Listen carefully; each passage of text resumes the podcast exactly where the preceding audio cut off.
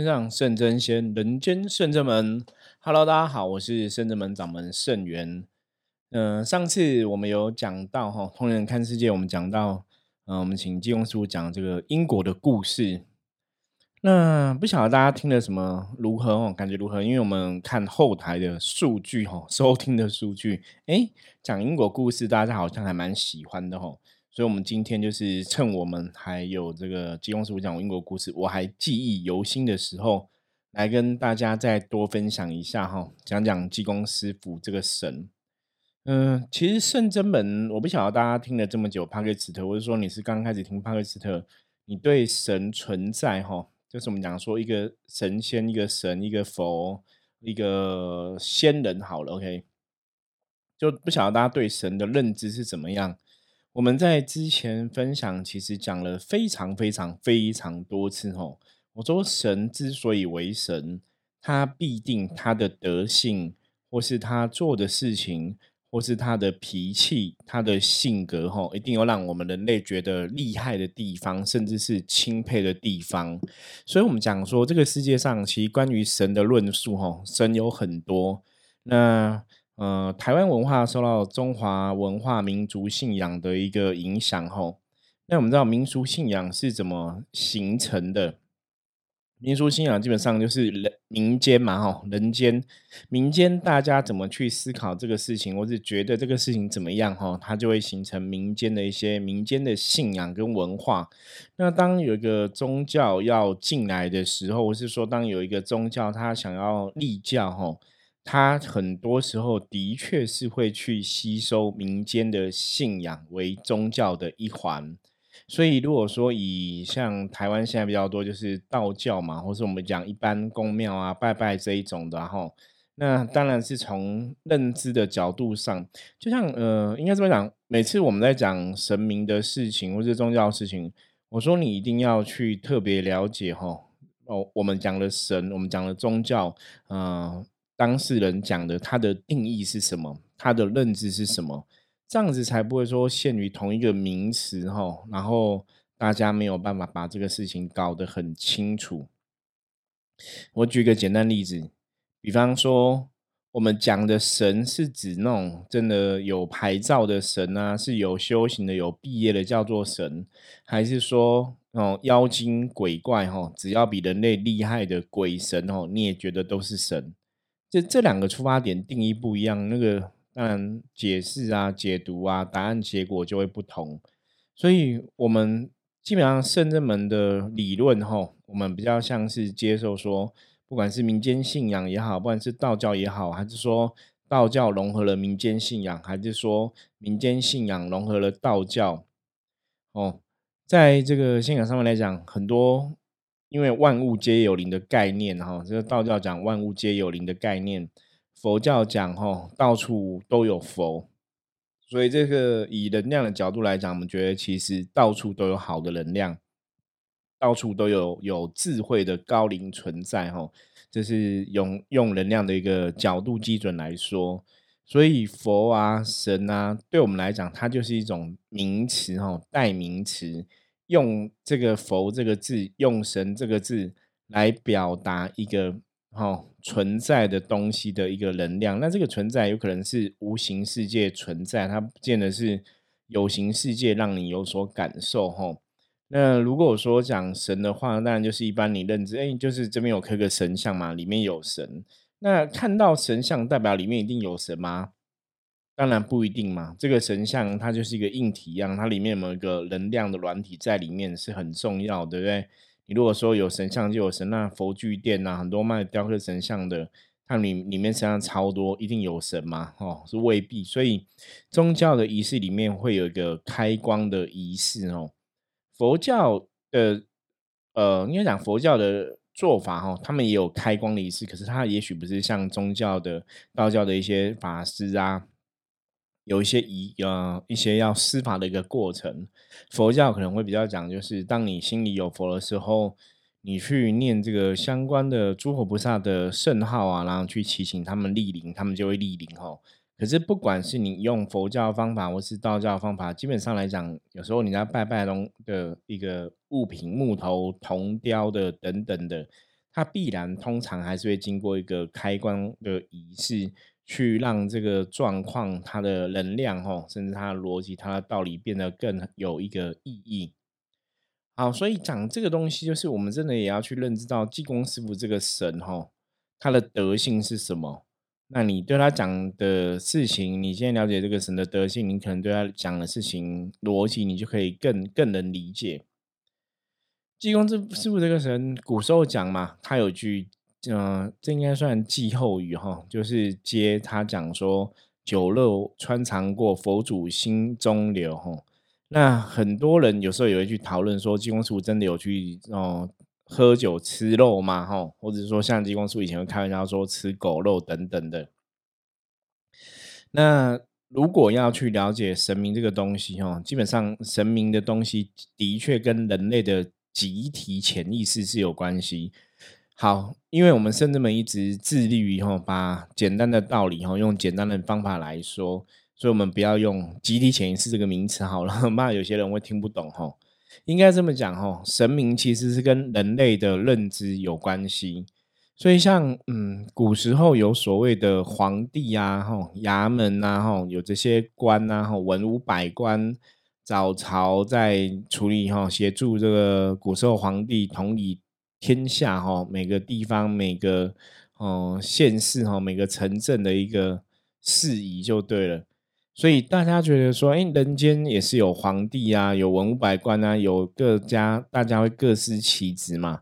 所以从人类以前哦，因为以前真的名字，我刚才说，从自古以来人类的看法里面，神明的世界可能就跟人类的世界很像哦。那这个论述基本上也是可以理解跟接受的。如果说我们是站在说神明是人类修成的话，哈，那它必然跟人类还是会有一点关联，是没有错。可是神跟人类真的是这样子吗？哈，我觉得这个有很多很多可以讨论的事情哈。我们以后有机会陆陆续续来讨论哈。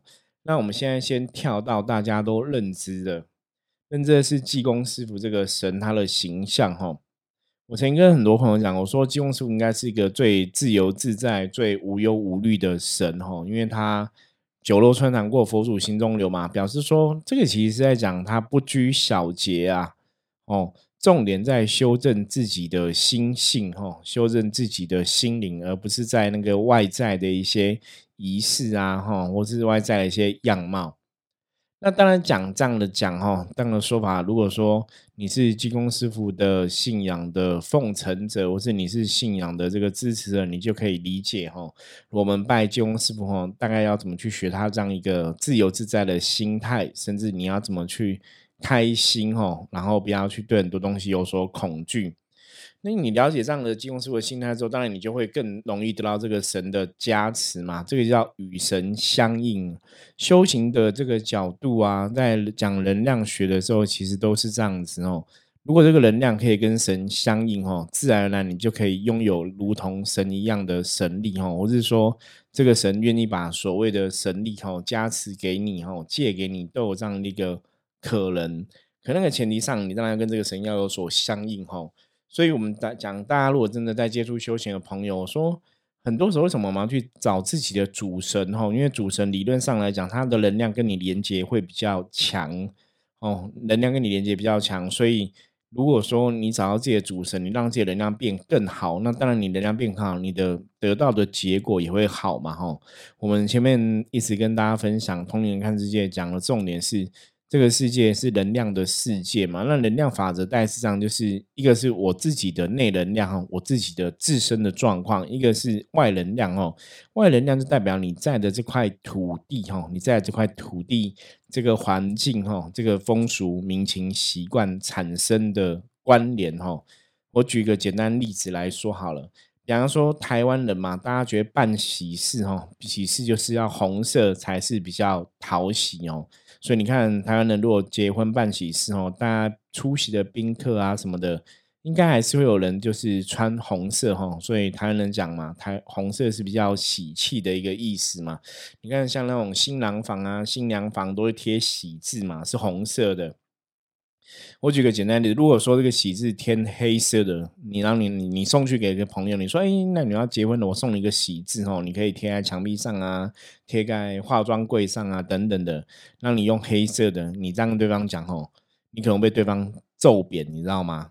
所以这个红色的概念哦，就是像一般传统的中华文化人就会觉得红色是代表喜气、喜洋洋的一个意思哈。这就是民俗民俗的风情习惯哈，外在的一个能量的影响。所以在台湾，你结婚啊什么的，你穿红色就会得到外人的投注这样一个眼光。那当然，大家会觉得，哎，这是很吉祥的颜色，很吉利的颜色哈。这是风俗民情习惯造成的，也就是说，我们讲外在能量的部分。所以一直以来，我们在跟大家在形容内能量跟外能量部部分哈，你要达到这个能量平衡。内能量就是你自己的，你自己的部分，你的认知哈，你的智慧，你的知识，当然很重要。那外能量是别人的看法，外在的东西对你会不会有影响？它一定会有影响哈。可是我们当然要去判断外在的看法合不合逻辑，就是说外在看法是有道理的还是没道理的？外在的看法带给你影响是正向还是？逆向的哈是正面的还是负面的？如果现在外在的影响是负面的话，你自己没办法去转化的话，真的你就是要去离开这个外在的影响哈。好，我们今天来讲一下济公师傅的故事哈。在讲济公师傅的故事之前，刚刚前面跟大家哈简单分享一下哈，大家对这个能量的理解还是要更。清楚哈，那也去了解一下济公师傅这个神，它代表能量是什么含义？那我们之前节目有特别介绍过，我说济公师傅是一个最自由自在的神哈，所以在某种程度来讲，他当然也有他的很慈悲的地方哈。应该这样讲，基本上我觉得每个神都很慈悲，因为你唯有那个慈悲心，你会通体大悲。你才有办法会甘愿去为众生付出，因为你知道别人的痛苦是怎么一事，别人痛苦是多么痛苦，所以你才会想萌生说：“哎，我们如果有能力哈，如果你做得到，你真的会想要帮别人可以离苦得乐。”好，济公师傅的因果故事是这个样子哈，就是有一天有一个客人，一个女生的客人来问，那。我讲过嘛，因为是我在接济公师傅哈，所以其实当下都会有那种直觉感觉。嗯，这个我觉得这也很特别，因为也可以跟大家讲哦，除其实我们认识的通灵人，大概很少通灵人会跟你讲他真实的通灵感受啦，或者他怎么会有感应的，很少在讲。可是。甚至们，我们都会很如实的跟你讲啊。你如果问我说，哎，为什么通灵啊？你什么感觉？为什么你会感觉这样哦？我也会把我知道的答案来跟大家说明哦。所以，我们之前常常讲的是，如果大家有任何问题的话，也欢迎加入圣真门的 Line 跟我们取得联系，这样子。好，济公师傅在办事的时候，那女生就来问嘛，哈。那来问的原因是因为说，他有看到所谓的冤亲债主一些因果的影响。那济公师傅在他来的时候，其实哈，我自己的感应哈，直觉我都说，哎，你会觉得这女生就是很皮的人哈，所以后来济公师傅问问他说，你你是一个很皮的人吗？这个很调皮的人吗？就他说是哈，我济公师傅说那应该这样子，就是的确哈，济公师傅感应到故事就有一定的参考性了。因为我们又不认识这个人哈，我们不认识这个人，也不晓得他什么状况。那金公师傅直接讲说你以前很皮，然后他说的确他很皮哈。你一般不会对每个人都这样讲，你知道吗？因为有些人是非常严肃，你跟他讲他很皮，一定马上就会不准哈。可是神真的很厉害，我觉得神就是哎，真的知道你他才会讲，不知道你他也不会乱讲。所以金公师傅这样讲说，当事人皮，他自己就有承认，他说这个就是一个皮的后遗症哈。皮皮的后遗症是什么？叫伯哈，我不杀伯乐，伯乐却因我而死。哦，什么意思？这个女生在那辈子哦，她也是一个像大姐头一样的一个人物哈，也是很皮。所以你像大姐头，你在这个地方，她会有很多小朋友嘛，小朋友就会学这个大姐头，没有？比方大姐头可能啊，把这个花瓶弄破啊，把什么东西哦，不小心哦，做一些不好的事情，那其他小朋友就会。学起来，那因为大姐头很皮嘛，比方说故意把东西摔破啊，故意在家里弄乱七八糟，他就是调皮捣蛋嘛。你说他真的很坏吗？他可能也没有真的很坏哦，就是去把一些东西破坏掉而已。可就会造成其他小朋友会跟着学。好，那会有个问题哦，什么问题？如果说今天他们破坏掉的东西哈，是有某种特别的象征意义，那当然造成影响就会比较大。那中国古时候哈，事实上就是如果你是结婚哈，结婚这件事情，大家都觉得哎，娶了新娘之后，家里要平平顺顺哦，才代表家里会很平顺。那如果娶了新娘之后，家里是不平顺的，大家就会以后遇到事情哦，真的会牵拖哈。这个我记得好像以前有看过类似的电影，都会这样子演，就是你如果娶了这个新娘之后，家里哈家族没有平顺，家族开始变比较不好的运，大家都会觉得是这个新娘带赛，你知道吗？就是带衰带晒。所以那时候那个女生的大姐头就很皮嘛，哈，就会把东西故意弄破这样的，所以小朋友会有样学样。那就在这个新郎、新郎、新娘结婚哈，这个新娘子我们讲大红灯笼高高挂，新娘子结婚的这个喜庆之日哈，他们就是小朋友就把东西弄破了这样子哈，就第二天哦，第二天就把东西弄破了。那弄破当然大家找不到凶手，因为小朋友没有承认嘛，哈。那大家就会觉得说是这个哈，呃，新娘带赛哈，有可能是他哦不好这样子。那当然心里心里放放在心里面嘛，也没有特别去想什么。可是当这个家道开始要中落之后，或是有些事情发生的时候，大家就长辈就觉得是这个娶了这个新娘不好，带衰家族哈。那以前的家族，以前的家族那种大家族，真的有所谓那种家法伺候，你知道吗？所以是真的，他们就用家法去针对这个新娘做一些不是很好的处罚。可是事实上犯错的是小朋友嘛，小朋友调皮捣蛋造成某种损失嘛，那小朋友不敢讲，所以新娘盖瓜承受嘛。所以小朋友看到这个处罚之后，小朋友也吓到了吼，内心有恐惧，所以那个恐惧罪恶感就会去。怪那个大姐头，就是都是你教我们的，都是我们都是跟着你的，所以就会恨他，你知道吗？哈，所以那种过度的恐惧就变成过度的怨恨，这种就这种怨恨，它其实就是一种我们讲业力，哈，它就是一种意念的能量，哈，那个业力那个能量就会跟着。那这种东西就是我不杀伯乐，那不是大姐头故意去做坏事嘛？是这些小朋友学坏了，这些小朋友学坏跟你有没有因果关系？是有因果关系的，哈，所以那个。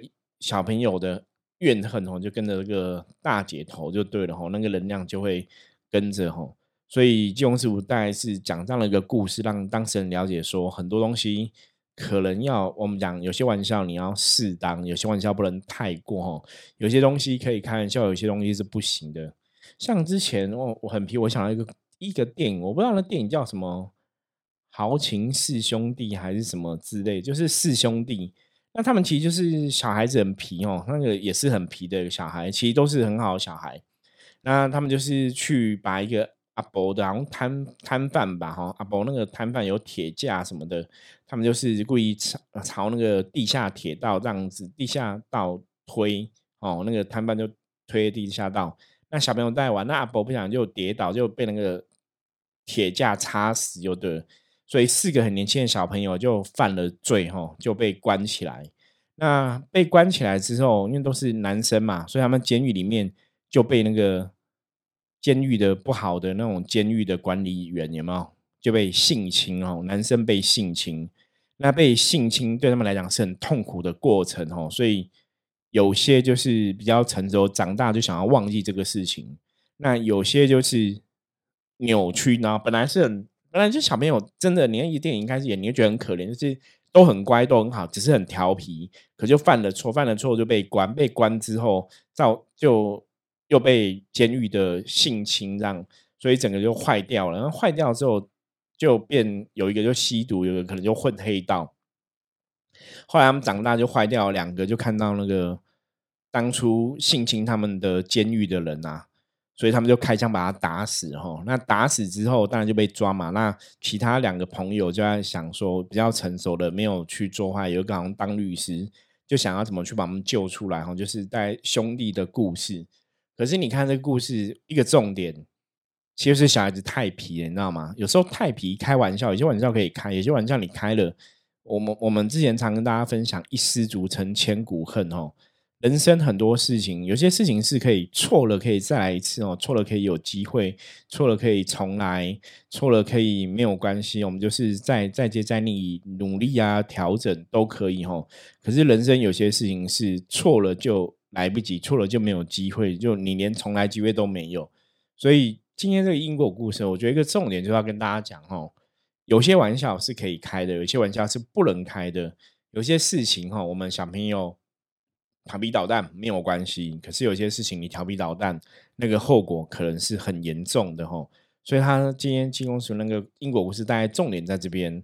调皮捣蛋要看状况，有些东西可以开玩笑，有些东西不能开玩笑，不然有些东西的后果造成太严重，那不见得是你可以承担的。那最主要，其实在看这种因果故事了的时候，通常我们讲过，如果是当事者自己呃经历过的故事哈，通常你在讲当事人一定都会有感受，他都会觉得哎，这个讲的很像他，这讲的故事的情节，或是这个故事里面的人物都很像他。那为什么会这样子？因为呃，个性这个事情，我们讲江山易改，本性难移。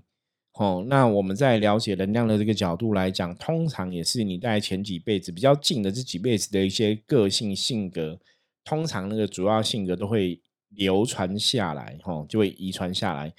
比方说什么？比方说你，你可能这三百年或者这三辈子都很喜欢弹钢琴，你这辈子可能一出生就会弹钢琴，可是你可能弹前面弹弹了三百年，你不晓得。让大家觉得，哎，为什么你很会弹钢琴？钢琴你可能讲不出来，或者说像有了一出生就很会跳舞啊，跳舞的哦基因很好，或是像有的你看原住民哈的一些同胞，一出生就很会唱歌。那为什么会唱歌？那就是说你在这个能量比较近的这几辈子，其实都是这样的一个能量性格在主宰你的命运跟人生。所以像。金庸师傅讲说，这个当事人皮，当事人自己也承认哦，他真的比较皮。那就是说，表示说他其实这最近的这笔几辈子都会很皮。所以这个东西，你当然再讲一次故事，再讲一次这个状况，就是希望当事人去了解说，哎，这样子好像是真的不对的。这样子在某些时候，他的确会造成一些伤害。所以我们必须要知道说，这辈子我们可能有些东西是要努力去调整的哈，努力去。修正的，那你才才能去创造出你的新的命运。我我们常跟大家在分享修行修行这一件事情嘛。我说什么叫修行？我说修行基本上应该是这样子：就当你没有修的时候，你都是用 A 个性、A 脾气、A 的方式在面对你的人生。那如果你修了之后，你真的不能再用 A 脾气、A 个性了，因为你在用这个就表示你没有变嘛。那你干嘛修？所以修了之后，你要有个更成熟的。更有智慧的、更好的做法，在对待每一个事情，这才叫修行嘛。所以，如果你今天是一个修行的朋友，你说我已经在接触修行了，我一定要让我自己变更好的地方去啊，懂吗？大家了解吗？就是你要让自己变成往更好的地方去。可有些人可能会跟你讲说：“哎，师傅啊，人家不是讲修行都会有考验啊，然后有什么东考、西考、南考、北考啊，模考、明考、立考、呃社考等等的，都有很多考验嘛。”所以修行都会越考越衰，越考越不好吼。基本上我同意哈，也承认修行真的会有考验哈。可是如果你这样说修行你越考越衰，越考越不好，那一定有问题，你知道吗？你这个问题可能是你的修行观念可能有错误，或是你修行的方式不对，或是你修行的团体不对，它一定有问题出现，才会让你的状况不好。因为就我们圣者们的了解，就圣人我的了解，如果你走的方向是正确的，基本上你一定要往越来越好的地方走去。所以，如果你真的接触了修行很多年的朋友，你你真的没有往越来越好的地方走去，那一定有一些状况出现问题。那这个时候，我真的很欢迎大家可以来找我们聊聊，你知道吗？象棋占卜一下，三百块、六百块这样子哦，占卜一下，你去找出问题，再针对问题去解决。我我们一直觉得圣人们的象棋占卜这个技能啊，象棋占卜这个技术，它的存在真的是要帮助大家哈，有能力哈，甚至你来学象棋，你也可以自己看得懂嘛。有能力你可以帮助自己去解惑，解惑的重点是帮助你自己去找出你现在的那些状况，它的问题真正问题是什么？那我们针对这样的问题再来对症下药。自然而然就可以让这个问题哦，可以被米平哦，让这个问题可以被转化。所以这是我觉得在面对修行的时候的一些状况哦，最重要的一个部分。OK，好，我们今天也是很简单跟大家分享一下济公师傅的哈讲因果的故事，那希望大家会喜欢。那当然有更多的故事，我们也会陆续来跟大家分享哈。可是比较重要重点就是，我常常讲拜神，你就要学这个神的优点哈。每个神明就像是我们的老师一样哈，就像我们是我们的师傅一样，他在教我们东西。那这个东西当你学会了，对？你真的学会了，你心领神受了，你理理解了。你是不是就可以把它学以致用？你理解了、学会了，你要把它学以致用哦，就要用出来在你的生活上，在帮助你周遭朋的朋友上面哦。那我觉得这个才叫修行哦。你要真的去学习，学好之后要学以致用。那你行动把它付出的时候，它那个能量运转就会改变你的命运哦，就会让你命运往更好的地方去。所以，一个趋向正能量，或者我们讲修行的部分，应该是往这样的方式走才是正确的。哦，好，那我们今天分享就到这里。大家如果任何问题的话，欢迎加入圣真门的 LINE 跟我取得联系。我是圣真门掌门圣元，我们下次见，拜拜。